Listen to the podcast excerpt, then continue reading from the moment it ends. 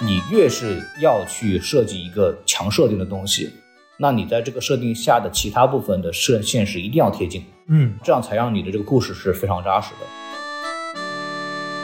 Hello，欢迎收听新的一集什么电台，我是匡老师。我是小松老师，今天我们的声音非常不一样呢，没错，主要原因是什么呢？是什么呢？因为我我目前为止呢是在我的公司的会议室来录，这样呢，因为我没有带话筒啊。哦，你现在你们听到的声音呢是手机声音啊， 没错，就大概率跟我之前前几次录小松漫谈的质量差不多了。啊，那还不如他呢。哎嗨， 哎，我们尽量后期做弄一弄吧。是好吧是是呃非常抱歉啊，我们先给大家说一声不好意思。嗯然后呢，今天呃讲的这个剧呢就非常有意思啊是，这个今天我们竟然开始讲偶像剧了，哦，何以堕落至此？这个是是哪国的偶像剧啊？国产偶像剧哦，我以为我们今天讲什么《单身即地狱》呢，啊，那是偶像剧啊。偶像综艺嘛。今天我们讲的这个剧呢叫《开端》。哦啊就最近在网上非常的火，每天呢就看到什么各种什么 CP 乱炖啊，啊，这个反诈 CP 啊，对对什么郭姨啊，郭郭姨和老庄啊，那个太恐怖了，是 高压锅炸死了我的初恋女友。哎呦我去，你这都看的啥玩意儿？你这看的不是开端，那是结尾。 我看的是一个胡乱炖。 好不容易我们说一个国产电视剧啊，上次是我们说国产电视剧呢已经上次了哎啊，是就是跟那个中队长讲那个《隐秘的角落》。哎对，嗯我们当时讲这个剧的原因呢，是因为那个剧一点都不像偶像剧，然后跟偶像毫没有关系，讲的是一个非常黑暗的话题。是但是我们今天讲的这个剧呢，既有流量是吧，嗯又有美女，还有那个什么阿宝色的配色，啊你看孔老师，他只提了美女，就是没提帅哥啊！白敬亭粉丝赶快冲爆孔老师啊！啊，对，好了，好赶紧来冲爆我。所以说呢，今天我非常有意思，我们为什么要讲这么一个非常不符合我们两个人看剧的这样一个习惯的作品呢啊，？没有，我习惯了，孔老师不习惯。哦，你还你平常还看点什么呢？啊，单身即地狱啊！啊，不你那不是这个， 我还以为你要看看什么什么什么冰糖炖雪梨啊那种。那那是什么玩意你儿？啊啊看一看，你暴露吧，你就没看过这种东西，真没看过，真没看过。对吧？说回来，说回来，说回来，那个就是这个剧就是为什么要讲呢？因为确实火，蹭个热度。哎，这么这么直白啊！就这么直白，哎对吧？是是对，否则我们为什么看它呢，对吧？哎对就一看国产偶像剧，一看这个年轻的这个小演员，是吧？嗯就感觉不是很靠谱。啊！对结果呢？看完呢？看完觉得这个剧还是值得推一下的啊，哦确实有道理，好啊，孔老师真香了！啊，它非常香，非能常。让孔老师香的国产电视剧那是微乎其微啊！对对对对，我主要是被郭姨和老张啊深深的吸住吸引住了。哦 在这个开始之前呢，我们先给大家说一下这个剧集的基本信息吧。可以啊目前为止这个剧在我们录的时候呢已经播完了，哦，对，十五集嘛，一共啊，好不容易国产剧动辄没有四五十集的这个很很难了啊。是对，然后目前为止数总的播放数据是十六点三亿，哎啊，牛逼啊！平均每个中国人都看过一遍了呢。啊，有道理哈，数据真假我们不知道啊，反正就这么显示的。哎，对，反正是比一不上什么《楚乔传》的两百三十亿啊。不停的一件事情了啊。对，评分的话，目前为止豆瓣是七点九分啊，做对于国产的电视剧来说是一个相当不错的这么一个作品了。嗯那理论上它是网剧，不是电视剧导演啊是孙墨龙、刘宏源和老蒜，啊、三个人啊，，对，因为这个剧集嘛，然后这三个人呢，其实我查大概查了一下履历。嗯，呃，基本上就是之前正午阳光使用的一些导演，哦，但是老蒜呢，他其实除了导演之外，还是编剧之一。然后嗯他之前做了，比方说像《云端》啊、《疯人院啊》那种比较短平快的悬疑网剧。哦，对他，他这个题材也是比较适合拍这个东西的。你看，还包括他还有一个身份，就是孔生，那个《山海情》那个导演，嗯是他的岳父。这个身份不一般，不一对对，般不。一般，不一般，不一般。哦对，嗯，那你别说，我感觉他写的东西啊，真的把这种科幻悬疑的感觉还是比较好的呈现出来啊，尤其是对于开端来说，嗯，我觉得他们这导演都比较合适吧。像之前前两个导演，之前像余欢水啊、大江大河二啊、山海情啊，他们都有参与，啊、哦都是主要导演。然后品质上其实是没有问题的。您像看过吗？我真一部都没看过。我看过余欢水，嗯，哦，余欢水拍的确实还可以，但后面有后面后期有些争议啊，嗯，就关于这个性别对立的话题。但是我觉得那个也不至于。嗯，对，然后山海情也是口碑非常高的一个剧，在前段时间。啊，都是正午阳光的。对对，都是正午阳光的。嗯，说到正午阳光，大家最著名的可能就是《琅琊榜》，这就是当年因为《琅琊榜》声名鹊起的这么一个公司。《哦，我以为是靠《欢乐颂》的。欢乐颂》比较后面了。哦，呃，说到编剧的话，给大家稍微介绍一下啊。编剧除了这个原作者叫那个七岛君，他是原著改编的嘛，嗯然后他也是剧集的这个编剧之一，当年是这个晋江文学网的一个一个网网文对。然后哦所以它是一个网文改编的。，对对对，现在很多电视剧都是这个套路嘛，但是网文改编的质量又好又叫座的，哎，不多，不多。对不，多。呃，还有另外一个编剧叫邱玉洁，其实挂名的首席编剧是他。然嗯后之前呢，像《山海情》就有他的参与，哦，然后包括还有一部电影，可能影迷比较熟悉的叫《风中有朵雨做的云》，那不是娄烨的吗？对，然后他也是有过参与的，所以说这个过往的工作履历呢还是非常不错的，啊，所以这人卖座的不卖座的剧本都写过，总体质量还是好的，嗯对吧？然后老算刚好我们介绍了，对，也是编剧之一，然后就说到大家最关注的主演了，嗯但是呢，就嗯偏偏是这几个主演呢，呃，我们都不太熟啊，那是对你不太熟。哦。那白敬亭演过什么？你给大家介绍一下呃，我知道我身边有很多女性朋友喜欢白敬亭，所以我对她很熟哦，是吗？啊。演过什么？，嗯对，呃啊，嗯，那个明星大侦探嗯，那是综艺呀、那也算嘛？你说她演过什么？确确实不大知道。哦，他他太危险了嗯啊！我我我们只是真的，因为我们平常不太看国产电视剧，我们不了解啊嗯，并不是我们对他表示有有任何的那个蔑视的意思啊，请大家错不要错误理解啊但。我还是挺吃白敬亭的演的啊是吧如果我是女的，我绝对会喜欢白敬亭那一套。呃，白敬亭之前我对他有印象呢，是因为也是同事跟我讲的嘛，哦就是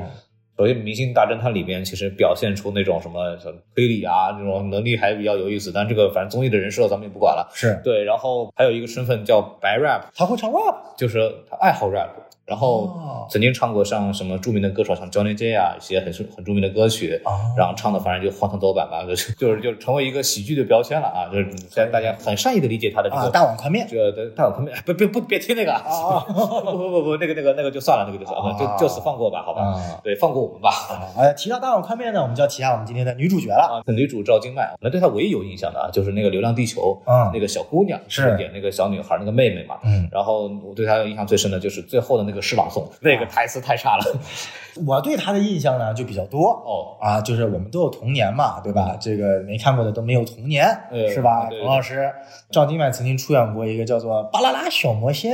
这个我知道，很著名啊，很著名。对对对对，这这就是我们国家的霍格沃茨魔法学院嘛，《哈利波特》嗯没错没错没错。但其实我也没看过，但我知道他演了啊，啊。然后我知道他还演过一个就是呃《少年派哦，》啊，就前两年也是一个比较火的青春的一个网剧啊电视剧啊，不清楚。闫妮主演的我哦还以为是那个那个谁李安导演的作品那个后面有个奇幻漂流啊。第三部大爆呢，就是今天我们要讲的这部开端了。对，而且开端应该是除了这个之外，还有一个梗，说可能是他的第一次荧幕吻戏啊。对这个，因为我在看《流浪地球》的时候，就是还是个小姑娘，没长开，但是这一部感觉明显的这个样子就比较，就是像一个女明星的那种状态了。嗯对，就就没比较成熟了。反正我们这两天群里边，对吧？就是主要是转两个人，对，以前是转什么陈子涵是吧？啊还有王冰冰。啊，现在是转王冰冰，还有张经脉哦，反正说各种各种图的往里发，对吧？就是直男特别新晋喜欢的一个女神，对吧？啊。白幼瘦审美还是不会改变的对，但但关键是啊， 这个赵今麦只是荧幕初吻，现在在这里，啊。那个幕后初吻啊，嗯，是，就是跟你跟你我有什么关系？梦中早就不知道啊，可以可以可以，好，那个我们就此跳过吧。哎好好好因为一会儿那个都杀过来了。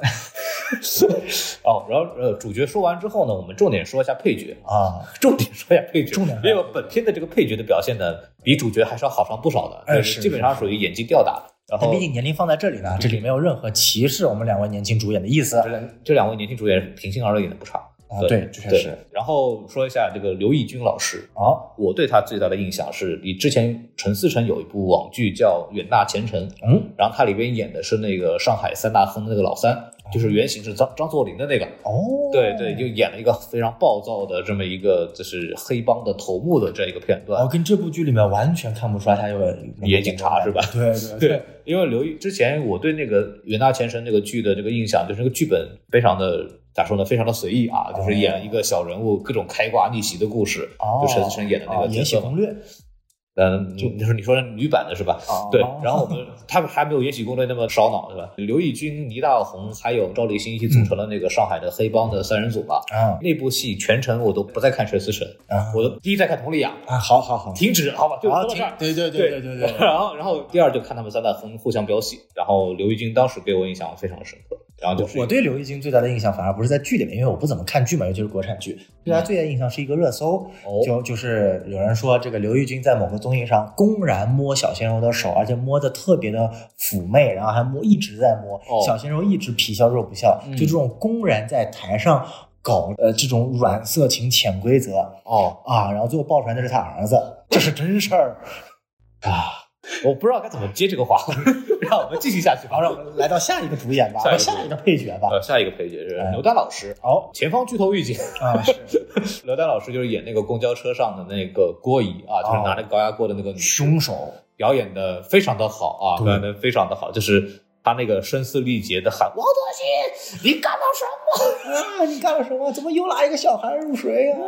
觉得这个他是谁？那个声嘶力竭的那个状态，包括他其实演了不同的状态。他作为一个刚刚失去女儿的母亲，嗯他作为一个也不止刚刚了，我呃，呃，就是他不，他不同的，他有刚刚失去女儿的母亲，然嗯后还有经过一段时间，就是进入一种比较疯魔的状态的那个状态，包括最后杀人的那种那种感受。嗯其实他演出了不同层次的那种力量感，就他那个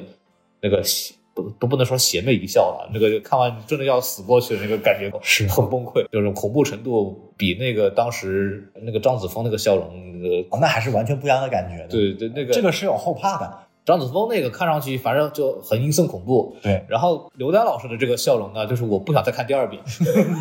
太吓人了，就就就是那种就疯了那种感觉。对包括刘丹老师之前其实，在一些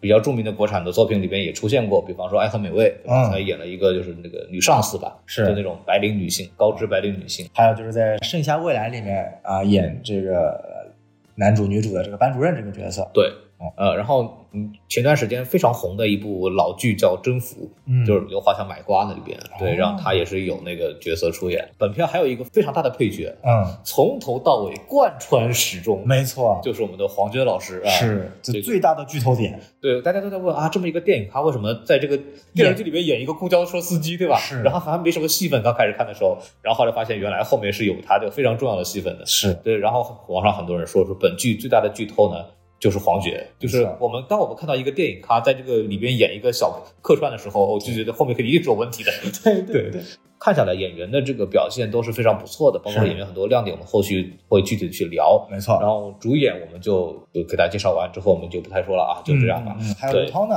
呃，刘涛我们就就此别过，哎再会哎，在你妈的见啊。好对，然后让我们这个说完这个演员阵容之后呢，嗯进入我们的这个主播打分环节啊。是呃，小宋老师给他打几分呢？啊，这个五分啊啊其实我会给他打三点五分。哦，可以，还敢扣分，哎还敢扣，小心人家那个白敬亭的粉丝过来冲你啊！啊，是这个样子的，我我在豆瓣上最后打了三星啊但是我的评论对他来说是相当正面的，是吧就是这是我呃少见的一部能够将商业性和本身剧本的塑造以及调度以及各个人物之间群像戏相对来说配合的比较完美，最后呈现效果又相对不错的一部剧啊，所以说整体我觉得它是非常惊艳的。当然了，你跟呃《隐秘的角落》甚至《沉默的真相》还是有一定的距离了，从制作、拍摄以及整体的调度来说，还是有一定差别的。所以说扣了一星，那半星最后扣在哪里呢？就是我觉得这个十五集，尽管相对于其他国产电视剧来说已经是比较短了，嗯但我认为它可以再缩短，缩短到一个大概到八到九集的限定剧，这个可能是我一个比较相对来说觉得比较完美的内容。那我其他地方扣在哪里呢？主要其实还是因为整个影片节奏的问题。我一直觉得说这十五集啊，呃，尽管可能我们在其他的，比如说国产电视剧那种四五十集、动辄四五十集的这种来说的话，相对来说是比较短的，但我觉得它还是可以压缩到七到八集，尤其是前前面。我一直觉得前面可能啊、尤其是第三集庭审部分的戏份啊，当时我看的还是相当的气愤的。当时也在群里就觉得这个庭审过程中它的戏份或者呢它的节奏过慢了，或者那边需要花了大量的篇幅去描述一些我当时认为可能觉得不是特别重要的细节。当然了，那段戏之后的作用，我们可以在后面的啊、延伸环节和具体讨论环节，我们可以去分析一下。但是我觉得整体可能我们去把它压缩成一个八级的剧会更加的啊、紧凑完整一些。啊，所以我觉得这个是我去扣分的第一个点。然后第二个点呢，从制作层面来说的话，就是久违的，比如作为一个网剧，居然让我看到了那种，呃，国产电视剧每到结束突然来一个时停，就是突然暂停下来那种。你其实不是在看一部剧，你是在看一个长达呃十十多个小时的一部超长电影的这种感觉，就让我瞬间有点跳戏。包括它整体的嗯调色呀、拍摄呀，然后打光啊，其实说实在话，呃，包括置景啊，有些地方是相对来说比较粗糙的，就相比于呃隐秘的角落来说的话，对，啊，关于隐秘的角落一些布景摄影，可以听一下我们之前的节目，中队长有详细的聊过，所以这个可能在技术层面是扣分的点，所以说最后我打了三颗星啊，但是我觉得这还是一部我会非常推荐大家去看的一个。剧，因为它确实象象征了一个新的国产剧的方向在前进。就国产剧不一定需要用犯罪 来来来来来来来嗯这做也是口犯碑罪了，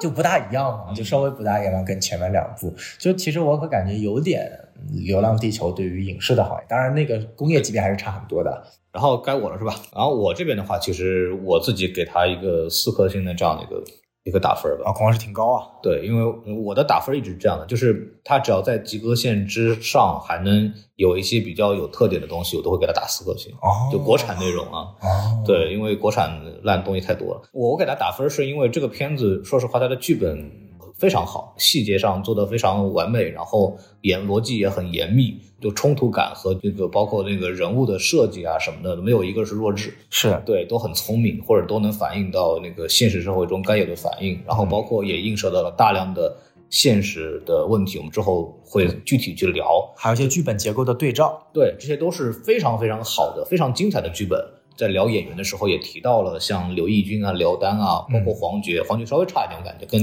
另外两位比起来，只能说他不要差，只是他这个角色其实他的发挥空间不多，他就是一个很隐忍的这这种形象，他没有太多的发挥空间。就是对，不像那个刘奕君和刘丹那么惊艳，对但是演员的表演是非常好的，并且赵今麦和白敬亭并没有拖后腿。就一对，般来说，很现在很多的那种比较叫什么通行的偶像剧的套路是请几个老戏骨在那里配戏，对然后主演演的一塌糊涂，然后大家只能看那几个老戏骨演，对，然后这这部剧演技唯一拖后腿的也是一个姓刘的， 啊，啊，呃，刘涛老师相对来说感觉就是像是来客串的，就真的是把这件事情当做客串 了，没想到好好去演。但是剩下演员都演得非常到位，对没错，这也是让我觉得比较难得的。然后我他的缺点，我刚刚跟小宋的意见差不多，是在拍摄上，我觉得他的缺点是在成本 上，我都都不是在拍摄上，是在成本上。嗯对，我觉得就比较可惜啊、嗯。这总但总体来说，这部剧非常值得推荐。嗯，我就快速的就过过吧。然后我们来具体聊一下这部电影的这些，我们要不要先聊缺点啊？我觉得因为优点会很多，可以啊，对，因为缺点可能就是我们比较的简单的可以把它过掉，嗯，对。然后就首先说这个这个这个灯光啊，哎这个调色呀，啊、其实我刚看这部剧的前十分钟我是拒绝的，嗯，我其实是在大概一周前，我打开了这部剧，大家看了十分钟不到，我就退哦出来了，我就没看了。直到我大概一周前，最后才一次性全部看完的这。样为什么能让我劝退呢？就是一开始它的调色、它的摄影，包括它的整个运镜，然后直到那个公交车爆炸那一段，实在是把我看懵了。就一嗯开始那一段，那个特效啊太牛逼了，那个那个爆炸特效，对，最牛的是它那个有一个是在它十字路口的那个爆炸嘛，是，它十字路口旁边是有树的，对，然后那个树都是糊的，你知道吗？ 就我们知道它爆炸完以后，那个它会有那种就是物体会被那个热浪弄的，就是有那个波动嘛，但它不是那种糊，对那个糊一看就是特效那个羽化没有做好， 就有点离谱。啊就我们知道剧组它是最后是真的炸一辆公交车，但是在那个片段他选择的是用 CG 特效呈现的那个炸公交车的那那那一个选择，然后当时就让我看得很崩溃。对，所以我觉得就是这个剧可能你要谈缺点，就是它的开头确实没有办法吸引很多对于具有高质量追求的用户。对，就是比方说像我们这种看习惯了电影，对或者可能看习惯了美剧，就对是我们偶尔能就就是去看国产剧，可能看的是《隐秘的角落》那种对这种受众啊，就是一点开来看就觉得啊，这个你真的要看这个东西吗？ no no no no 对，就就受不了，就是，但是你看进去之后，呃进去了就像中毒了。我是那一天，我是晚上七点钟开始看，凌晨五点钟看完，就一直看呢，就一直看就没啊有有停，就真的是没有停。陷进去了，同志们。对，但是就说回来，这部剧的这个这个灯光和调色吧，是典型的是什么呢？是典型的国产偶像剧的打法。啊这个在钟队长老师的视频里面多次讲过，就是是就是白白亮， 亮就演员一定要透白透亮，你知道饱吗？和度拉满，对，然后就各种阿宝色那种调色，然后他的美术风格很杂乱，就对没有一个比较明显的美术的风格，不像《隐秘的角落》，其实它的美术布景、它的背景颜色跟人物的衣服都是有非常非常考究准确的映射的。对。对，就是它是有剧情作用的，包对括它有美学作用，但这部剧里面好像似乎不太讲究。对，但我这个东西是可以高情商理解，嗯，高情商理解就是说，它为了还原这种现实感，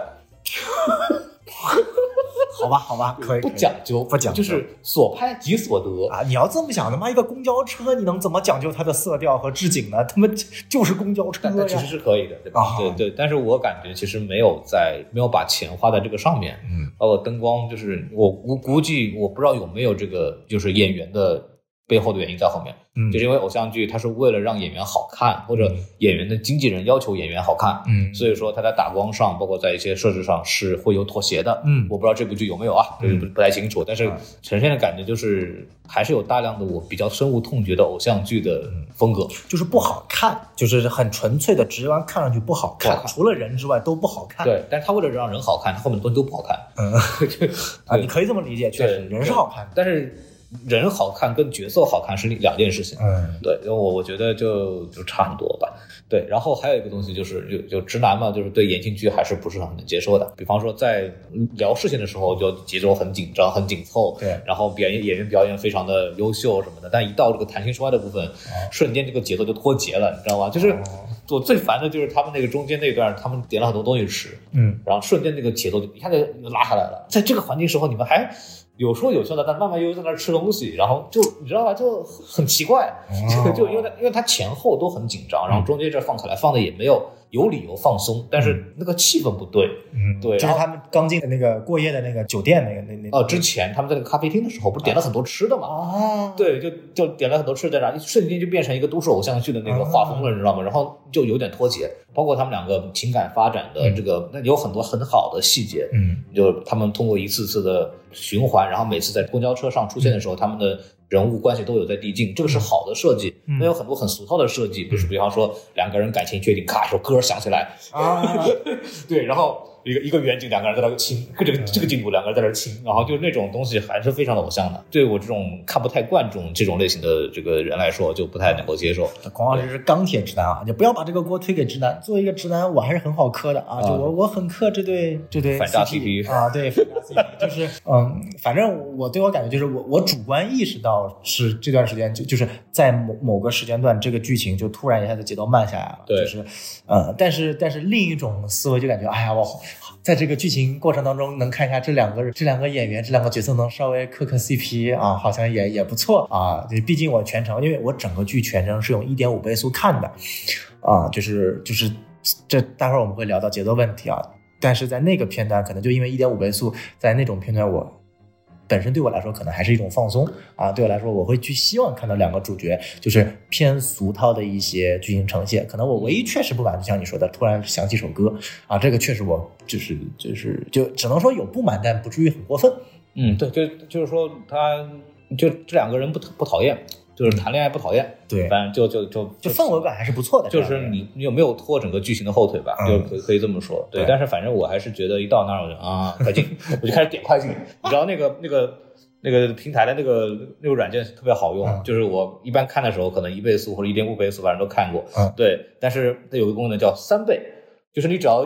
用大拇指摁手机右侧，你知道吗？就可嗯以三倍速播放。然后我就一到那儿，嘎三倍，然后啊，听完了没有？啊，很好，放放松放松，孔老师啊， 就就看不得别人谈情说爱。受不了，嗯，就受不了，嗯。然后呃，这个问题是一个问题嘛，嗯对，这个当然这个东西，如果大家常看偶像剧的，肯定不会觉得有问题。嗯然后呃，如果对偶像剧没什么感情的，他们的部分呢，也不至于把这个剧情拉得太难看，对可以接受。毕竟它本身这个剧更多的定位是偶像啊，只不过套了一个科幻的外壳。嗯，对，好吧，嗯。 然后说到这个这个故事的问题啊，就是这个故事的就叫无我们叫无限流或者也好，就是对循环也好，嗯就是这种所谓的这种落里乌斯，哎，对这种所谓的剧情结构吧，我期望的是会有一个背景。啊，就是解释他们为什么会对循环，就比方说聊到这部剧，就会聊到什么源代码这种电影，哎对吧？源代码里边就是说，我是把你的脑子移植进去，然后你在模拟那个东西，是然后没想到就是促成了时间线、多元宇宙。对 对对，但这个解释我也觉得很扯啊， 我觉得源代码也没有搞定这个事情对，但是这个剧直接就放弃了。嗯嗯，就是怎么开始的不知道，怎么又结束的不清楚。对这个事情为什么会会有这个东西？然后循环的进入循环条件是什么？好像也没有。就本来说卢迪这个总能进入了，没进。然后其实也没有一个真正合理的解释，然后全篇到结尾也没有去做任何的解释，它完全就是一个叫什么现实社会基础的寓言故事。嗯对，它完全就是设立了这么一个强设定情节以后对，但是对我来说就是，但是如果没有这个。故事的基础架构的这个机制的问题的话，就少了很多可以去聊的东西。明白，就是他这个人物为什么做这个选择，他会造成什么样的后果？为什么有的人能进，有人不能进？这个东西我都想聊，但是发现就这个剧本完全不在乎，就最后最后也没有所谓的解决这个问题。对，对，我觉得是这样，就是就像我刚刚所说的，这部剧其实是一部披着科幻皮的偶像剧。当然，这里没有对偶像剧不好啊。打个比方，我们说 C W C W 有没有好剧？有，但是所有 C W 剧本质上是 soap opera， we 是 need to we 言 need to talk。对，维尼修塔是言情剧，嗯好的基础是在这个言情剧的它本身的基础，呃，决定层面上再去套的各种的元素啊、情节啊。所以这部剧你不能把它当做一部硬核科幻，嗯它这部剧本身它就说必须得想个点，要让两个人都进入循环，并且这两个人要发生爱情元素。因对为常看的我们的任何一部，你不管是源代码呀、这个土拨鼠日啊，嗯然后遗落战境啊，不是遗落战境，那个明日边缘啊，嗯它都是一个人进入。对，啊，然后在过程当中去攻略另外一个女的，嗯，更多的是这种情节。对但这部其实说白了，它也开创一个先河，就是无限流当中有两个人进入了，嗯然后呃，就说白了，这种东西其实你很难解释，尤其是第二个人还是在第一个人之后进入的。嗯，我对他的理解就是说，可能嗯，我就没有把它想的太过于硬核科幻，把它就想成一种带有点浪漫的那种宿命元素的强设定爱情剧。对，对或者就是我觉得它因为因为它涉及到这些浪漫爱情元素，反而让我看的过程当中就没有太过于在意这些。呃，情节了，嗯可能比如说我们在后面，今天我们为了做节目去仔细想的过程当中，会觉得，哎，有很多地方是不没合解理释的，没解释但是本身你看的过程当中，其实你并没有被这个东西所在意。嗯，就比方说，我举个例子，像男主那个身体的问题，对他后来啊，就就是对怎么了？就就是他纯粹那个就是那个白敬亭，就是说那个角色，就是说最后一两一两次穿的时候身体越来越差，对，说我可能最后醒不来了。对，然后他这个东西的设置，我本本来以为会有解释嘛，嗯其实也没有解释。他就是为了表达一种紧张感嘛。对，为了就是纯粹就是为了，首先说哦，原来男主会身体不好，哇、好紧张啊。对嗯或者说哦，原来男主醒不来了，怎么办？然后最后为了那个最后的出现，把那个刘丹那个角色抱走的那对个做一个铺垫对，仅此而已。然后，但是问题就在于这儿，就是如果没有比较基础的设定的解释，那么就会让这些，比如那些行为，比如白敬亭最后的出现。变得没那么的让人激动，嗯这是我的观点啊。嗯就虽然说本身这个当然已经，呃，从剧情设计上就是一个很好的这个设计悬疑点了，但是它如果有那个机制和解释的话，就其实是会让我更满足的。但是没有，嗯就像为什么前段时间开端最后结局播了之后，有一个热搜就开端烂尾了，嗯，就是因为。比如说，我们这种人可能会更想，那他会用什么样的方式来解决这个、解释这个所谓的循环呢？嗯，可能它是不是因为游戏架构师，它是不是一个游戏呢？它是不是一个什么东嗯西？结果他们什么都没有，对吧？ 对，然后就就很多人很愤怒，我操，烂尾了。嗯对对对，但但实际上就是烂尾也说不上吧，但嗯就是相对来说，它比较简单的结束了这个故事，然后大家也不用太去想嗯这个机制本身什么样，而是更去想这个剧表达出来的背后的很多现实意义的东西。嗯嗯，这个是比较好的。对，我觉得游戏架构师更多的像是编剧他自己的一点小私心嗯啊，他设计这个游游戏，因为这个这剧当中除了本身的主线之外，它涉及到了很多对于啊、游戏行业或者游戏市场，然后对二次元市场的一些，这个我们之后会聊。我觉得这些东西可能是一些所谓的编剧的私货吧，或者就是嗯小私心放在里面。但是光从刚刚孔老师讲到的我们所谓的这一些强设定来说，确实啊，当然原著小说它其实也没有一个所谓的一个完整的，就它本身定位就是一个啊，就很很网文，它不是一个所谓的一个硬核它科幻的它呃小没说，有一个呃严谨的设定吧？嗯对对对对，缺点其实就差不多说到这儿，然哎后差不多就重点聊聊，觉得这个剧非常好的地方吧。嗯我们先从一些比较怎么说呢，比较硬核的东西来说。啊哎可以对对，就是首先就是我自己会觉得这部剧的拍摄是做得好的，就像就算我们刚刚花了比较多的篇幅去吐槽它的打光和调色，啊，那你这里指的拍摄是指就是摄影嘛，啊、啊，包括导演的调度是做的是不错的。那更多指的是运镜，呃，对，嗯呃，就是我当时看完之后跟别人说的说的最多的是，哇，这个剧的这个分镜脚本设计做得非常好。哦，比如说就比方说，它的所有的镜头其实都是完成了不同的作用的。比方说，呃，卢迪的那个故事线刚开头的时候，其实里边就有提示镜头。卢迪那一次为主线的故事的故事的重启的那个时候是也是赵今麦，嗯然后给的是赵今麦的这一个呃不是特写了，是一个近景镜头。嗯但是那个镜头正好是卢迪从后面走过来，走到赵今麦身后坐下来那个那个镜头，里边又带到卢迪了。啊包括之后有一集是我忘了是也是另外两个人是那个应该是老焦，就是那个个农民工，嗯，对，那搬西瓜那个，然后它里边那一集为主线的时候，他们也是先镜头带到那两个人，然后再推到主角里面面面前。嗯其实他每次开头的时候，这个镜头剧本剧本都有去做暗示，这嗯是一个基础的，并且但是非常有用有效的一种拍摄方式。嗯就是它是用它有它有一些镜头的提示作用是做到了比较好的镜头语言的应用。嗯对，就是包括偶像剧嘛，偶像剧一定要体现出两人爱情关系的这种所谓递进。对那么他们当两个人关系不好的时候，那两个人不是同一个镜头，然后两个人关系好的时候是会给同一个镜头，嗯它是通过这种镜头的变化可以去去做两个人目前为止心理距离的这样的一个区别。嗯就比较典型的案例，可能就是呃，他们两个人。比较早期的时候，互相不信任的时候，嗯就在他们在那个接受审讯的时候，互相被那个警察带节奏嘛，以为他们互相揭发了，嗯两个人一睡着一起来，两个人就是比较后面的时候才会变到那个二人同框，包括里面有个很好的调度，转过来先是那个白敬亭头靠在赵金麦身上睡着了，嗯，然后赵金麦走开的时候，呃，拿手还托了一下白敬亭的头，哦对表现出磕到了，磕到了就，他们两个还是有感情，但是女主又要走开，嗯啊然后镜头开始分别给，对，然后最后是那个什么，呃白敬亭说不行，我还是过去吧，然后他说哦，找了个理由聊正事儿，啪走过来，然后镜头两个人框住这两个人，就是他镜头是有调度有作用的，是。比大部分我看的国产剧要讲究很多，嗨，你才看过几部国产剧呢？我看过的几部都很差，你就你就知道水平都，对，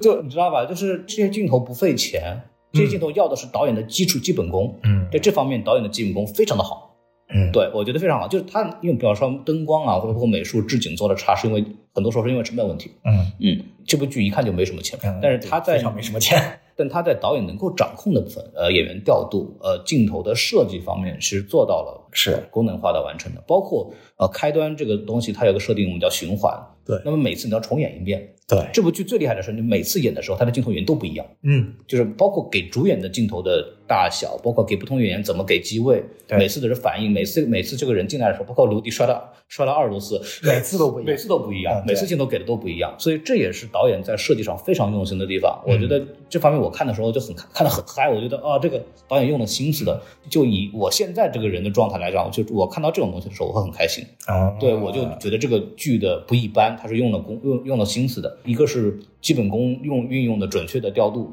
和人人物的镜头的人物暗示，还有一个就是它的镜头多样性都做得很好。那这方面来说，这个电影的摄影都做得很好了。还有一个可能延伸来说，就是刘奕君的表演，嗯演员也是要配着导演运镜才能发挥出作用的。肯定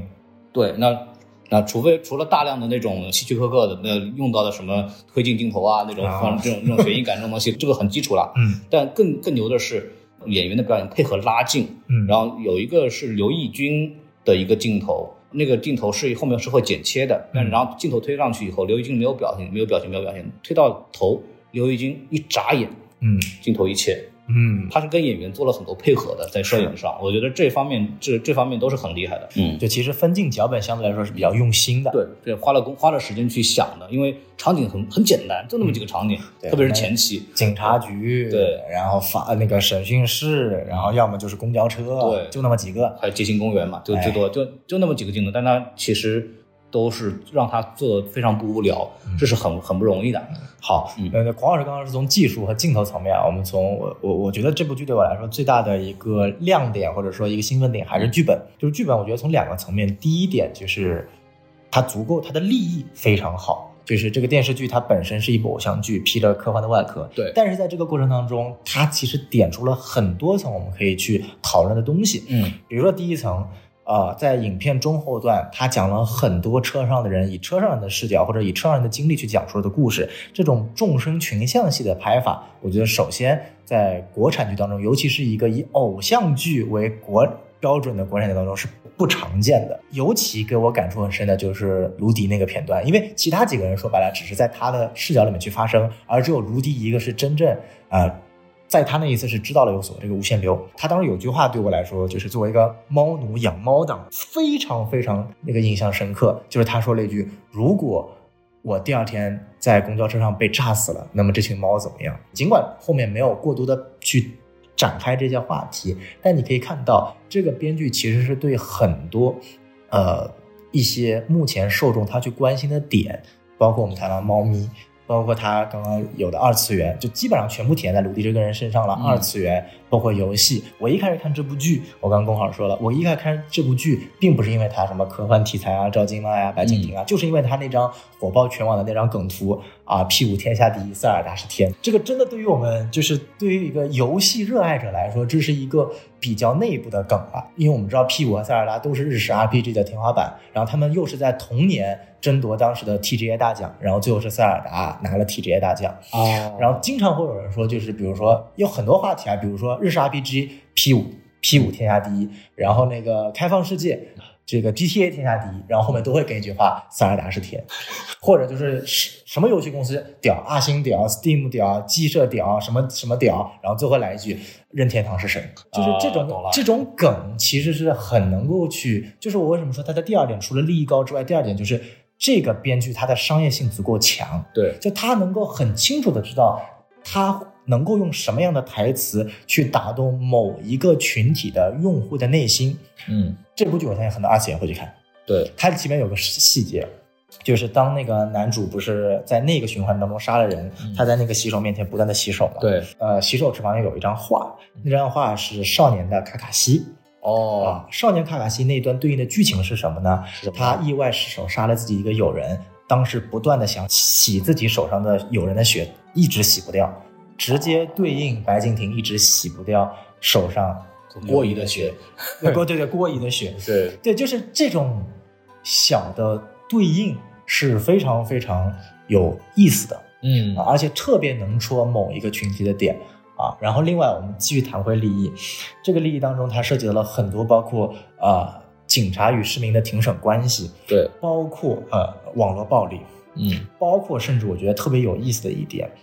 就是它其实塑造了一个所谓的不完美受害者的形象，因为我们知道就是。呃，社会话题其中有一条就是，当如果我们坐在公交车的时候，嗯是绝对绝对禁止碰公交车司机的方向盘的。对，这是一个非常严重的问题。嗯我们经常会说这种人是非常自私的，非常有问题的。嗯，然后有毛病有毛病，对对就是他威胁了整个车人的安全。对，但是我们今天看到萌萌这样的一个受害者，她在公交车上是被性侵了。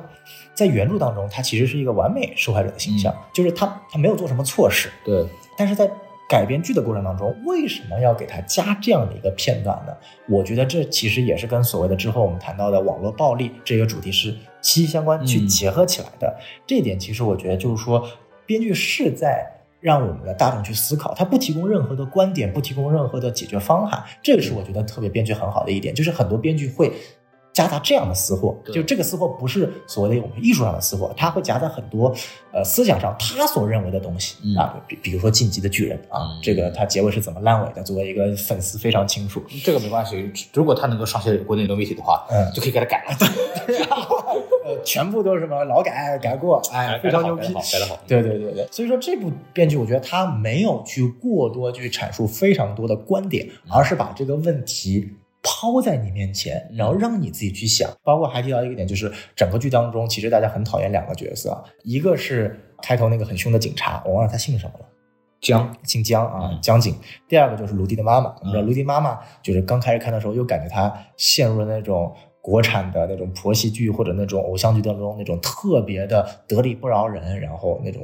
老太婆的那种老阿姨的那种形象，嗯，大家会很讨厌。但是后面编剧设计了一个点，我他爸说了一句话，我就瞬间对这个阿姨没有任何的负面影响了，就是哦，他爸说了一句，就是说，呃，我们小时候也是会热爱偶像的，嗯啊、你妈妈喜欢的是三毛和张国荣，啊，熟悉张国荣和三毛都知道，三毛和张国荣都是自杀的，所以说他妈妈这么歇斯底里，并不是不理解他孩子，而正是因为可能，尤其是看到他写的那份，呃，那份信，看着更像遗书，太真吓人的了真的很像遗书，太吓人了，这个信息就如果你站在他妈的角度身上，自己最热爱的两个偶像之前都是因为自杀死的，然后现在看了自己的儿子本身又是一个相对内向的，又写下来这种东西，你是真的会非常紧张害怕的。对，而且这种台词并没有用很多很多的篇幅去讲，仅仅就是这一句话，懂的人就自然懂了这个东西，所以我觉得这些地方是一些嗯、呃编剧很巧妙的点。我觉得在这几个层面，它会非常非常好的从利益、商业性，甚至说一些台词的巧妙性来说，包括最后提一个点，就是在最后一集出现的当年萌萌的那个朋友刘瑶和我们一开始的女主赵今麦，她坐的位置其实都是同一个位置。哦，所以说，我们开端一开始五年前，刘瑶因为很多原因，网络暴力啊、自身的因素啊，没有选择去把这个真相公布出来，导致萌萌五年之内一直是被人所非议的。而五年之后，同样有一个啊，像萌萌这样的女孩李诗情，她在轮回当中明明可以选择每次提早下车，过上自己想要的生活，但她每一次啊，我们可以叫做圣母，他他也他也想，他后来发现不行， 他也想过，对，也想过，但是就那段她跟男主之间的争论，很多人会觉得她是圣母，对，对。但是后面你其实再去这么想，就是没有这样的理事性的存在，它其实是将整个开端完整的把这样的一个莫米乌斯环给嗯结束了，对因为是他这样的一个负责，他不仅拯救了全车人的性命，他其实从某种意义上将五年萌萌的这样的一个冤屈洗白了。嗯所以我觉得这样的设计，其实在编剧上，就是作为一个呃剧本控，看的是非常的赏心悦目的。对，它有很多相对应的东西。说到这个赵今麦和那个萌萌之间的关系的话，还有一个细节嘛，嗯，你说就说。是我们在整个的循环里边，我们知道赵今麦这个角色李诗情，她什么时候可以下车？嗯，除了可以到那个临江通路站提前下车之外啊，她唯一能够下车的办法就是跟师傅说有色狼。啊，对，就是那个跟呃黄觉嘛。那么我们知道这个故事的背景是黄觉，就那个司机师傅，他的对女儿是因为色狼，所以受到了伤害，下车被撞死的时候，哦，那大家就明白了，就是赵金曼就说出这句话的时候，他就说，那他会想到他的女儿，那对反而会无论怎么样，我停下来，停到路边让你下车。哦对，就就即使在全车人他准备带着全身人赴死的情况下，他有他也会因为这个原因会让这个女主下车。他其实，在后面也是会有这个映射的。啊，这个想点的话确实我没有对想到，，对，这这都是这个剧本在设计的细节上做的非常好的地方。没错，对，然后说到这边，我最喜欢的这个整个剧情的过程是一个非常有意思的事情，就是它、它对循环的利用非常好，哦，你说嗯就说，是一个循环就是每次它要提供新的信息嘛。对，然后我们可以在这个每次循环的过程当中，可以非常的找到他们解决问题的脉络。哦，就比方说，呃，一开始就是赵今麦这个角色就知道公交车会爆炸，怎么炸他不知道，反正听到这个声就炸了，啊，对，对吧？之后他们会发现，哦，原来是因为油罐车的原因，好像是。哦，然后就说那我们解决油罐车的这个问题吧是，问题解决了，发现还炸了，哎，对，然后就发现那好像可能是人为爆炸，对吧？哦人为爆炸以后，那那么他们现在发现是车里是有炸弹，就是对然后呃车里有炸弹，车里有炸弹，他们还不知道是那个定时炸嗯还是人为炸，是后来发现人为是可以炸的，哦，对，然后就开始确定嫌疑人。后来的故事大概中段的时候，就在找一个个嫌疑人，对通过每一个人的人物的前世，每一个乘客的前世，嗯去找人那个确定嫌疑人，嗯然后最后找到郭姨，还有他的共谋，通过跟警察的沟通啊，通过去自己去找这个结果啊什么的，最后找到这个共谋了。然后再接下来就是找什么犯罪动因，嗯，然后通过进一步的沟通，包括在最后一次在警察局里面的长谈，知道他们为什么要去操作这个事情。然后最终后来确认了这个事情是一个一点四十五分会发生的这么一个人为引发的爆炸，并且哦它是有一个定时设置的，在那个时候会有这么一个音乐的响起。哦然后他们通过这一步一步一步的每一次循环去获取一点点信息，在不断的排除各种可能性，最后得到了那个唯一的结果。就这个过程是很很严谨的，啊，这就是别人家的穿越循环，像对我，我可能循环了五十次还在找猫呢。 还还在密码六六六六，哎 六六嘛，对对，就就是呃，它的剧情设计的嗯其实没有拖沓，嗯我认为是没有，就是至少每一次循环它是有它的作用完成，而且它的思路是很流畅的。就是我不断在排除一个一次一个一个问题，然后最后发现原来是这个结果。包括他在解决这个问题用了两次循环，嗯第一次是让这个警察上车，后来发现不行，来不及上不了车。嗯那好，那我在最一开始的时候就给到那个警警察说，你们在桥上等着，那对，然后完了以后再再有这个东西。其实有一个争议点嘛，很多人说最后一次情况，你为什么最后关头才给黄觉看照片儿？对，你为什么不能下不下来嘛？你不能为什么先不弄好？对，下不下来是一个梗，说啊因为对他用了百度百的度啊没有会员会员就下不下 来，超慢。对对，但这是一个梗。但是我的疑问是，我觉得它是合理的，嗯，为什么你讲讲，是因为赵今麦和那个白白敬敬亭亭，嗯哎他们那个角色说我们是警察，嗯黄觉凭什么信他？嗯，但是他就一定要等到那个时候，等到老张来了之后，嗯，就说我是警察，我是什么什么什么副队长，副什么东西，然后我以我的职业来保证，我们会重新开启调查这些案件，嗯，才有用。啊，就是他一定要等到老张进来之后，才能把这个照片给递出来，让老张去做背书。嗯，对，就这个，我觉得它是有有作用的，因为你提前给他看，不一定会造成停车。对他可能会觉得你不仅不是警察，可能还是对，跟就是会有当不同变数，一定要等老张进来。这个我觉得都是设计的是有道理的，嗯，每一个动作基本上都是有道理的。我这个人反正蛮蛮做客的，我就一看一个剧就一定要想 想办法说挑点毛病，对吧？对哎，发现这个地方挑不出毛病，所以我觉得没有什么大毛病。我觉得这一方面这个过程做得非常好，而且它的整个的逻辑捋得非常的清楚，嗯并且它的帮助观众理解的方式也非常好。通过白敬亭就作为游戏架构师的这个角色去画图啊，什么东西，帮观众很快速地理解了整个过程。对我觉得就非常好。对我事先声明一下，我们这期节目没有收百度网盘的钱，不是为他开脱。啊我们哪像是收了百度百度网盘的点？就是百度网盘，我相信它下载一定也是慢的。啊对哎，对对对对真对，真不太真不你太得行你你得你得加上这句清话。真实验者真真不太行，啊真不太行。总之，反正这是在剧情上确实是做的呃非常非常好，包括那个什么本身这个警察的设计，其实，在原小说里边警察的戏份没有那么多，我听说。但是这个当然这次这里边当然也有一个过审的问题，所以警察一定是光明伟大正确的。对但是我们一般的这种一般烂剧里边的人，他强行光明正确伟大嘛，其实也没什么没什么太用。然后最后改成说那个警警察把这个人抓起来判了几年，对吧？但是这一部里边，刘奕君代表的这个警察的团队其实起到了非常大的作用。对，而且特别有意思的点是，警察的角色是慢慢做好的。对，前几集其实警察在整个剧作里面是承担着相对来说偏反派的功效的，嗯尤其我这是谈谈到一开始谈到的第三集，第三集对我当时看为什么这么愤怒嗯，就是我觉得就是当时太带入男女主的这个对角度去看，而且就是警察做的说白了就是你只是一个都不能成为嫌疑人了，你是当时报警的这个人，没有任何证据的情况下，有点类似于逼供的情况，尤其在第三集这种需要故事情节马上展开的时候，花大量的篇幅放在这个庭审戏份里面，确实有点让人难以接受。但是我觉得这其实呃，从某种意义上来说，也是编剧去设置的一个点，他就是故意在前期把这种在观众印象的心中做的不是特别好。然后在后期过程当中，我们也看到了暴躁的警察，他其实也是有温柔的一面的。嗯江警官当当江警官发现老张死了之后，他其实也是配合主角去搜查下一个线索。然后老张这个角色当然就是全程靠 谱，老谋深算，真啊、的是。对，呃，不过张警官那个，我觉得非常好的是，就我们在前期其实一直在突出他的这种强硬和他的鲁莽嘛。是那么后期其实也是靠他的鲁莽解决问题的，就是对我不管流程，我他妈先去查。对我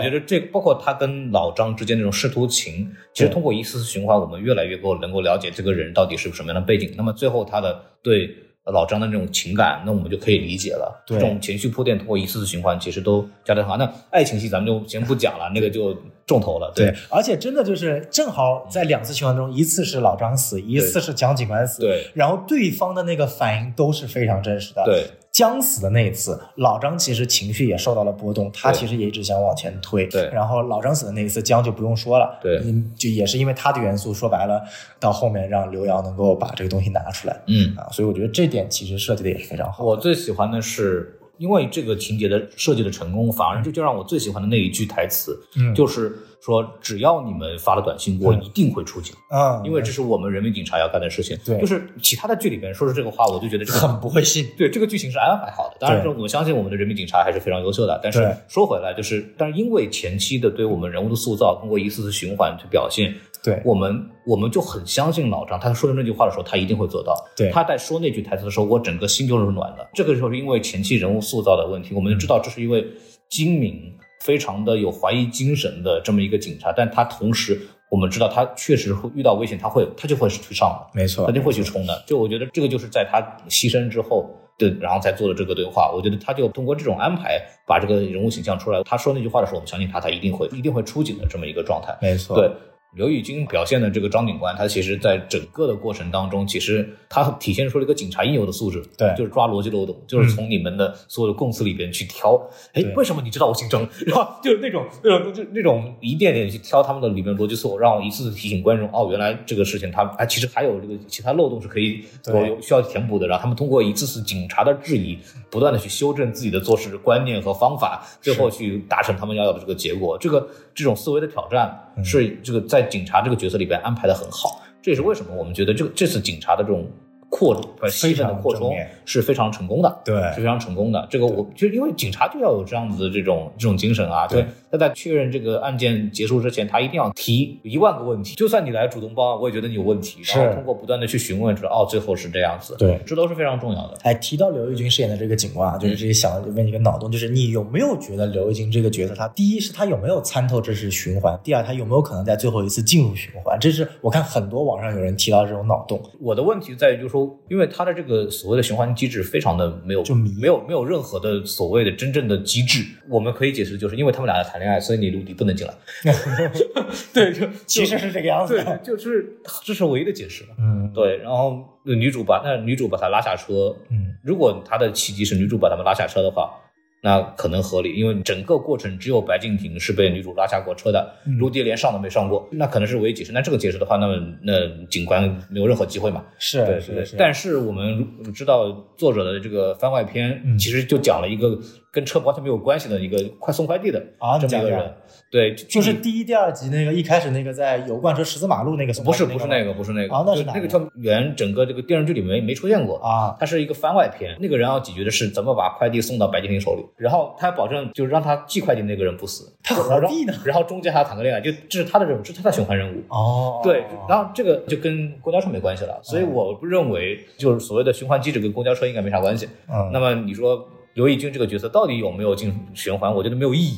嗯没有讨论的价值。我是觉得，因为这个循环的机制本来就不重要，对，反而我就没那么在乎这件事情了。嗯对，就是我看网上有很多，因为我跟狂是属于一次性看完的，对因为我知道当时有很多人是一集每周一集追的这样嘛对追的追对的会有很多，我看到有一些所谓的什么双循环，萌萌也是在一个循环当中，哦这五年是一个萌萌的那套太。那太吓人了。啊，就是对嗯就是一次次被性侵，然后甚至还有可能就是所谓的，还有一种解释是没有所谓的性侵，一切都是过疑的臆想，因为后面有其实影片中有突出，然后呃有精神分裂这个对，然后萌萌为什么最终要下车呢？是因为可能在原先的循环里面，车子是因为某种情况全车人都死，然后他在一次一次循环想怎么救这个对全车人，然后结果发现没有办法，只有自己自己赴死才能救其他人。但我觉得就是啊、呃从脑洞层面来说，大家都可以，甚至某种层面从莫比乌斯环它中间必须得有个节点来说，可能萌萌起到了五年前、五年后同一辆公交车上这样一个节点，脑洞哦是说得通的。嗯，但是，呃，我跟邝老师的看法就是，我们并不觉得这样的脑洞对于整体剧作是有帮助的，因为它极大的削弱了这部剧的利益，表达主旨。它的表达主旨。就是其实我们去看，就是脑洞很精彩，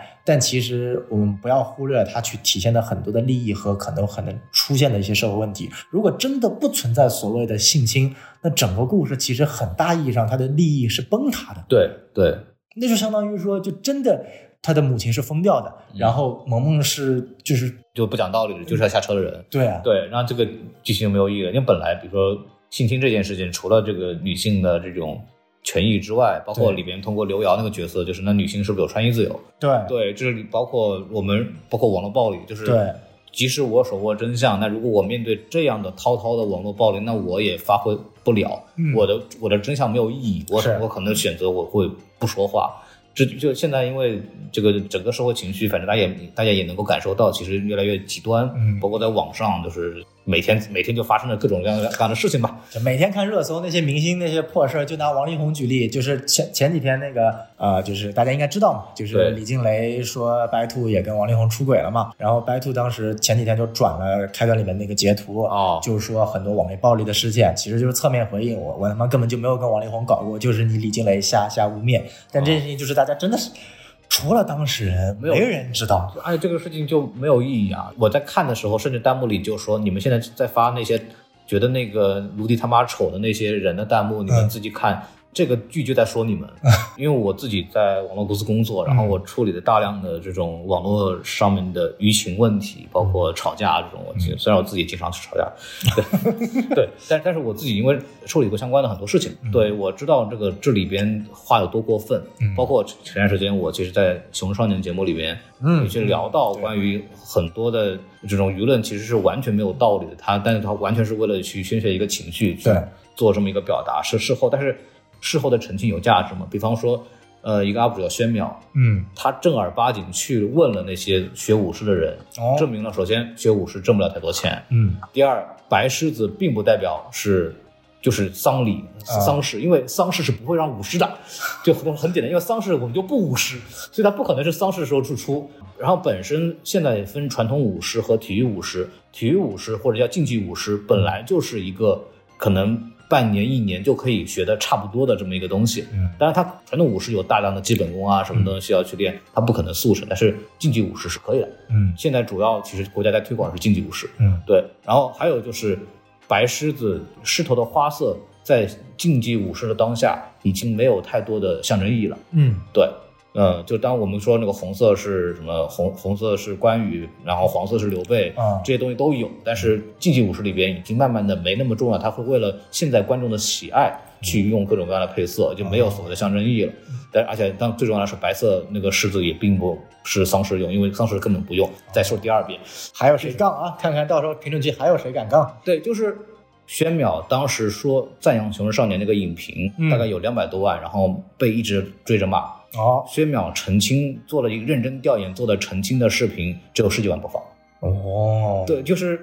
这个时候真相还有意义吗？那么这个时候我们为什么还要花巨大的成本去做一个真相的视频呢？嗯就是当时宣淼发这个视频发出来之后，我觉得我觉得他非常了不起，嗯但是我看一看播放量，我们知道有有什么用啊呢？嗯这伤害已经造成了，这个电影的票房已经被这么影响了，这个电影的苦心已经被这么辜负了，嗯有什么意义呢？没有意义了。嗯这个就是网络暴力造成的这个结果，就跟刘瑶一样，我发出去能怎么样呢？你们会吓唬我说我发了以后，那么我的嫌疑是我的问题是最大的，嗯我承受不了这个。刘瑶的反应非常之真实，对，这个电视剧其实做了很多这样子的这种呈现，嗯它它是一个寓言故事，因为它的设定非常的很寓言非常强设定，就非常没有没有逻辑。但是它这个寓言故事本身反映出的不同的人的这种社会的现状是极其现实的。当你在设计一个剧情的时候，你越是要去设计一个强设定的东西，那你在这个设定下的其他部分的设现实一定要贴近，嗯这样才让你的这个故事是非常扎实的。对，包括那个关于游戏暴力的讨论，像那个一一杀人马上说啊，因为他是做游戏的，他的游戏很暴力，所以他就是他就是个暴徒。是对，但是因为这个这这个国情问题呢，其实没有对这个问题进行一个深入讨论，包括对白宇在最后说为了那个妥协说啊，你们删吧，你们无所谓了什么的，他也他也崩溃了，他也不他也崩溃了。但是呃，其实作者的意思本身是什么样，大家也很清楚。是但是最后虽然最后没有一个结论嘛，对，但是很显然，一个游戏本身是不是暴力，跟这个人是不是一个凶手是完全不相关的。这也是在网上经常被翻出来，一遍一遍要去讨论的事情。对他其实这个这个剧里边，通过这次循环，他一次次去讨论很多我们在网上争论已久的很多很现实的问题。是这个我觉得也是，就是还有一个点我挺想说的，哎就是就那个我上那次看沈一飞老师做了一个视频，哎，你就说是说沈一飞老师是一个心理学家嘛，然后他说了一个点，就是开端告诉我们，在告诉我们什么东西。嗯开端在告诉我们说，我们如何去解决一个棘手的问题。啊，怎么解决？我们虽然说开端这个剧情是循环嘛，就我们每次遇到的是同一个事情，然后我们想办法各种方法去解决它。嗯其实我们人生当中经常会面对同一个难题做，是啊，没钱啊，做很多尝试。就比方说，比方说没钱，比方说我要搞定这个这个人、这个甲方或者怎么样，可能要花我很久。嗯然后我每我今天做了一番操作，然后被弄回来了，他妈的呃气死我了。然后明天睡觉，明天第二天走再来 再搞，对吧？对，有很多项目搞几天，甚至要搞几个月。这个东西跟开端很像，就比方说我们可以去做这个映射嘛，就是首先。那个男女主第一次遇到这个事情，开始就那我们下车吧，嗯，走呗，走，逃避呗，逃避就不管了。但是发现不行，下车不行，把我们、嗯这个问题还在，我们还得解决它，那怎么办？就是你开始找问题的核嗯心。就刚刚我刚刚说的，呃，它的整个过程就是找到这引起这个事件真正的原因是什么，它背后的这个核心人物是什么，它的背后的动机是什么，嗯然后找到这个核心的问题，我们还要干嘛？我们要我们要寻求专业的帮助，警察。嗯我们要通过不断的去跟警察用各种花式的方式去沟通，来获从他们那儿获取信息，包括最后还是依靠他们来去解决问题，因为嗯是我们都是普通人，我们没有超能力，对我们不可能通过两个一个一个二十岁小姑娘和一个瘦弱的 一个极其瘦弱的游戏架构师来去解决这个暴力问题。我们最后一个普通人，我们还是要去依靠警察，依靠没错依靠执法机关，嗯，然后他们通过这样的沟通，慢慢的去争取到警察的出警，然后还有就是叫什么叫极致执行。一旦发现这个办法有用，我们就复用；哦啊如果不行，我们再优化。就比方说那个写短信，让大家去参与进去的那个，嗯其实是有效的。他们发现哎有效。那么接下来三个循环里面，他们反复用这个用这个事情，所以这些东西其实都体现出了很科学的解决问题的方式。我觉得这个点就很好， 我觉得这个这个延伸发散的就发散的非常好。这个适合所有的打工仔都要学习对一下这个很适合打工人 啊，尤其是乙方如何搞定甲方，对，然后包括还有一个我觉得比较好的延伸，就是另外一个有一个 UP 主叫咕叽咕叽小河豚。啊对他最近做了一个，因为我一直在看很多 UP 主或者是一些影评人做的一些评论嘛，嗯然后他说了一个很好的点点，就是这个开端这个整个戏呢，其实讲的是一个一个 bug 人和既定规则的这种碰撞。八个人对对，就是 bug 人就是一个新的思想，嗯一个新的想法，我们怎么让大家去接受的一个问题。 bug 人在既定环境中成长，这电影我想到了《失控人生》，因为主角和这个男主和女主代表的是一个，就是我知道有叫循环，但是就是一个失控的人对 bug。对，全世界都不知道嘛。然后他们要通过他们的办法去让这个所有人能够去接受这个结果，然后他们在里边遇到了各种各样的困难，要去突破各种各样的体制的既定的这个认知，然后最终要达成他们要的目的，就是解决这个事情。这个其实整个过程也是也是这么一个过程，就是我们如何把新的想法去嗯灌输到每个人的心里，或者我们如何通过各种技巧来让大家去能为我为这个新的想法去服务。这个点我觉得也是非常好的一个点，包括每一个人的那些乘客啊什么，都是代表了一个既定的想法。是包括最最明显的就是警察，嗯，他们有既定流程，他们很强调既定的解决方案，比方对说。呃，遇到色狼应该怎么办？对呃，又或者遇到这个爆炸，我们应本来应该怎么处理，或者是怎么样，都有都有，但是对为什么不行？对对还有 Plan B、Plan 对 C 一层一层下来，对，但是开端的这个呃肯定是在现实生活中完全想不到的一个新的思路。那么这种情况下应该怎么办嗯？他在讲的是这个事情，它的冲突是什么样子的，然后我们一步步怎么去解决、突去突破。嗯我觉得这个这个点也是想的很好的一个一个可以发散的点。嗯，对，我觉得这都是这个剧给给我们带来的，就是一个好剧，可以给我们带来很多的哇，这教育意义了，这都有，这真的是有教育意义。我们老说就是不要有教育意义，对吧？嗯但是一个好的剧，它是它是会有发散的意义的。嗯这个东西不是不是说我们要教育，而是它它只要足够的真实，只要足够的挖掘的足够的深，它势必会挖掘到很多跟人的生活有息息相关的一些道理和一些价值观的呈现。嗯，对，这是自然而然的过程的，不是强硬加上去的东西。是我觉得这这都是这个一个好剧。为什么说一个好剧出来以后，大家的解读空间都会很高？是是因为好剧它就势必有很多可以去思考、去发散的点。嗯，我觉得这都是非常好的。就唯一可惜的就是我们国内的好剧太少太少了，以嗯至于一个好剧出的时候，大家疯狂都在做，我们都在蹭热点， 太找找太找不到卷第二步了， 太卷了，你知道吗？真的是。哎呀呃呀呀对呀呀呀，啊，哎，然后说到这边，其实还想说一个点啊，哎就是你这说个说音乐，啊乐，音乐啊哒哒哒哒哒哒哒，很恐怖的爆炸铃铃声，卡对吧农是吧？，对，那个卡农，卡农这首歌呢是巴哈贝贝尔做的一个，就是叫 D 大调卡农，哎，啊，就是卡农是一种音乐形式，卡农不只指单这一首歌，哦，对对，不只指这一个曲，算是一种音乐形式，叫复调音乐。哦，什么叫复调音乐呢？就是就是如果一个乐曲是多声部的，嗯，然后它的所有的深度，不同声音高的深度。都是在模仿一个主音调，然后来形成的，然后这就会形成一种什么感觉，叫循环感。啊，你懂了吧？不断在对加它强，，不断在其实跟加强循环是有息息相关的，这个跟这个故事概念，包括这是不是就是寂寞最喜欢用的那种音乐方式？，对，不只是寂寞，包括之前那个《天能 Tenant》，嗯，对吧？？其实也是用了那种音乐，就是比方说它是先主调，然后主调进到一节以后，副调第二节跟着上，嗯副调的那个音节。很可能是高八度、低八度或者第几嗯度，然后它通过这种循环往复来去塑造一种就是汹涌而来的这种使命感、本命质运上我感觉。得就是写不出来，把前面再复制一遍，哎，但是最会放做在这上面就很有 用。哎，你最会做这个事情的人叫巴赫，他是会设计通过降调，通过一些降半音节的方式，会设计出非常纷繁复杂的复调。但你仔细拆开来看，都是都是那一个东西。但是就是通过音乐家的方式，可以把它做得非常丰富。呃，这首《卡农》其实也是其中一个非常，我甚至可以用烂大街来说这首歌。嗯对对，它就可以呈现出一种此起彼伏的这样一个连绵不绝的循环的这么一种感觉。嗯所以他选《卡农》这首曲子作为这个事情的一个契是有机，目的的对，是有是有设计的，哦是有设计的。他妈，孔老师，你音乐素养挺高的呃，哎呀。后期查的嘛，后期查的。哦，呃， 我因为自己学过音乐，小时候、哦对，所以就查了一下，应该是有这个含义在里边。然后在最后补了一点啊，就那个刘奕君那个演技，我们刚刚一直在会会提到眨眼啊一种小的技巧，但是我觉得刘奕君在这部剧里边表现的最牛的一个东西叫将动而未动。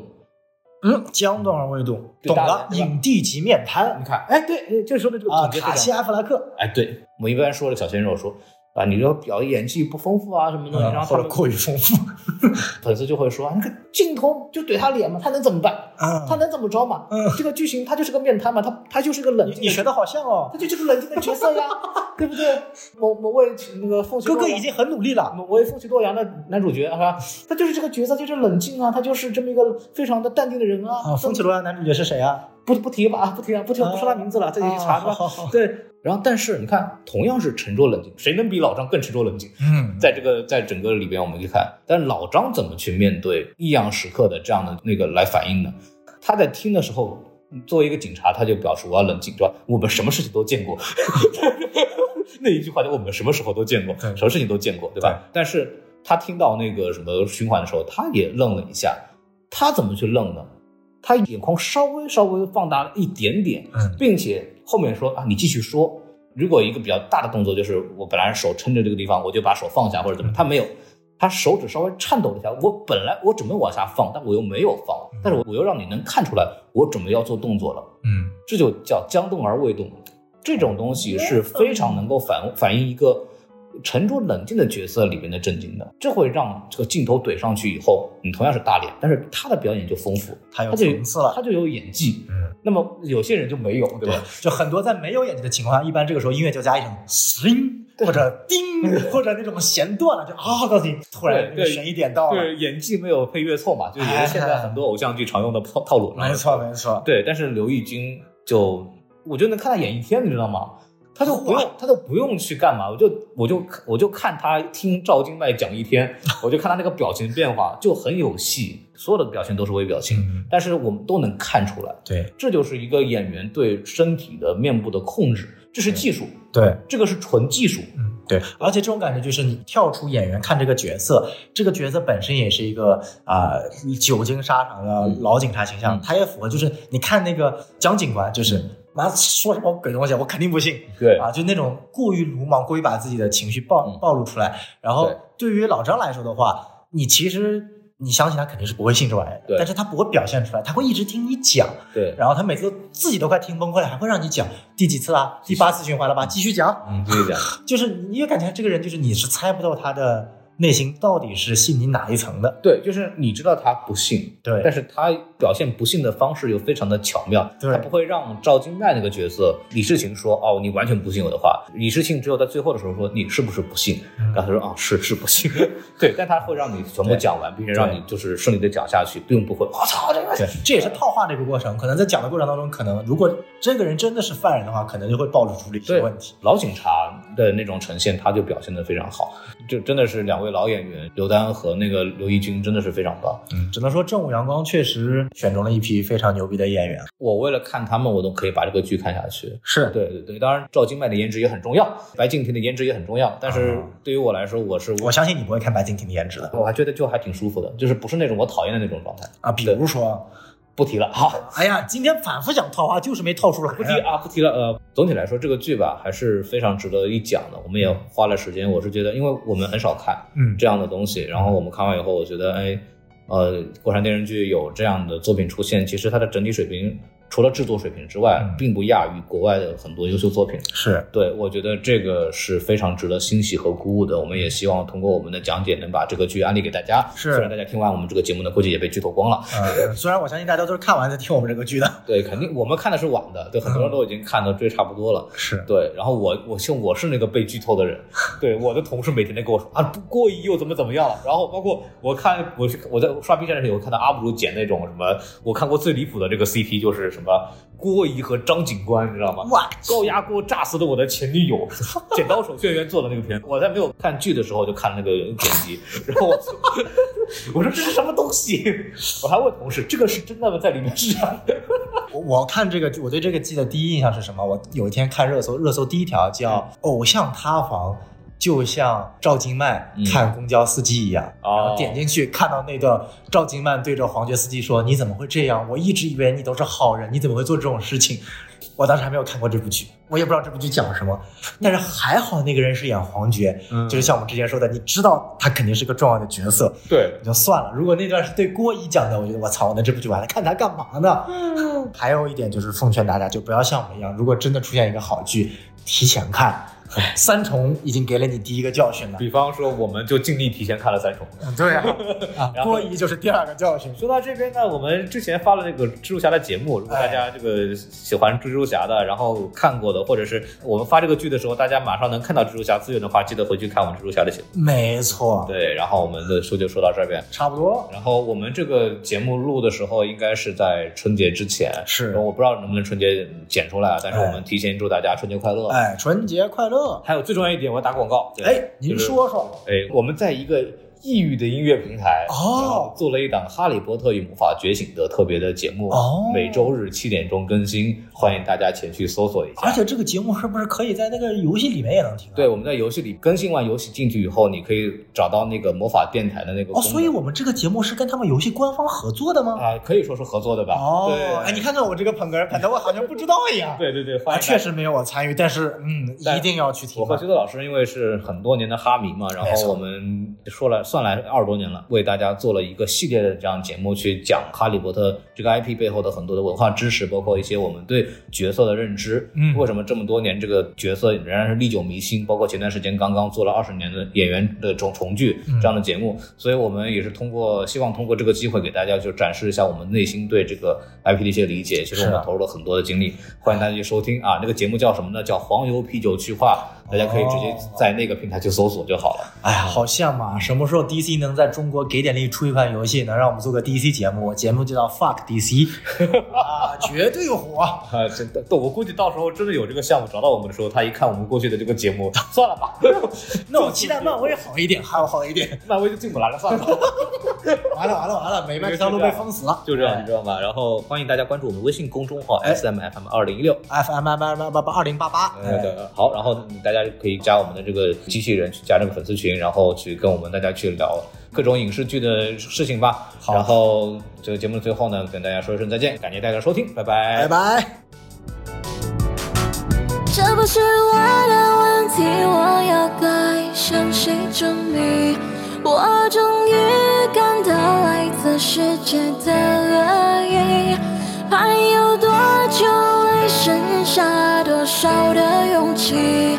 ？Don't be afraid，我会一直陪你。彩色的鞋带突然断裂，那就买条新的。贫民窟的废墟里面，也许就藏着金子。命运是主人，你我都是往来的宾客。如果你觉得不幸，接下来请仔细听着。我和你一样，曾遭受校园和网络暴力，也曾经写下日记，吐槽国民的教育。只有音乐和游戏才是我的兴奋剂，痛苦和泪水填满了我整个青春期。我无法控制我自己，脾气越来越差，所有的力气都用来跟爸爸妈妈吵架。学校里流传着关于我的各种争议，说我是问题少女，没人关心我是否生病，以为我矫情，吐槽我天生敏感多疑，只能休学，无法和他们去一一说明。当吃了药，就算是白天也会昏了睡去，在夜晚惊醒，又开始漫长这不的哭是泣。我的问题，我要该向谁证明？我终于感到来自世界的恶意，还有多久会剩下多少的勇气？Don't be afraid，我会一法给你月亮，也不能送你星星。对你来讲，我只是播放器里的声音，我无法穿越屏幕，在夜里把你紧紧拥抱，但我能听见你心里发出的求救信号。我知道你也想要变好，和从前一样，在陪妈妈散步，你们曾经走过的地方，和朋友们嬉笑打闹着，青春在激荡。夜里的蛙鸣和着伙伴们的浅声低唱，所以请你相信，一切都会变好的。你会按时长大成人，会慢慢变老的。生命的每一个过程都会充满乐趣。来自世界的恶意不过是一场闹剧，已经坚持到了现在，你看你有多棒！就让我陪你一起经历命运的波浪，你一定会长成自己最喜欢的模样。当觉得累了，就把这首歌循环播这不放。是你的问题，你无需向谁证明。世界的恶意不过是一场闹剧。如果现在你没剩下多少勇气，更别非议。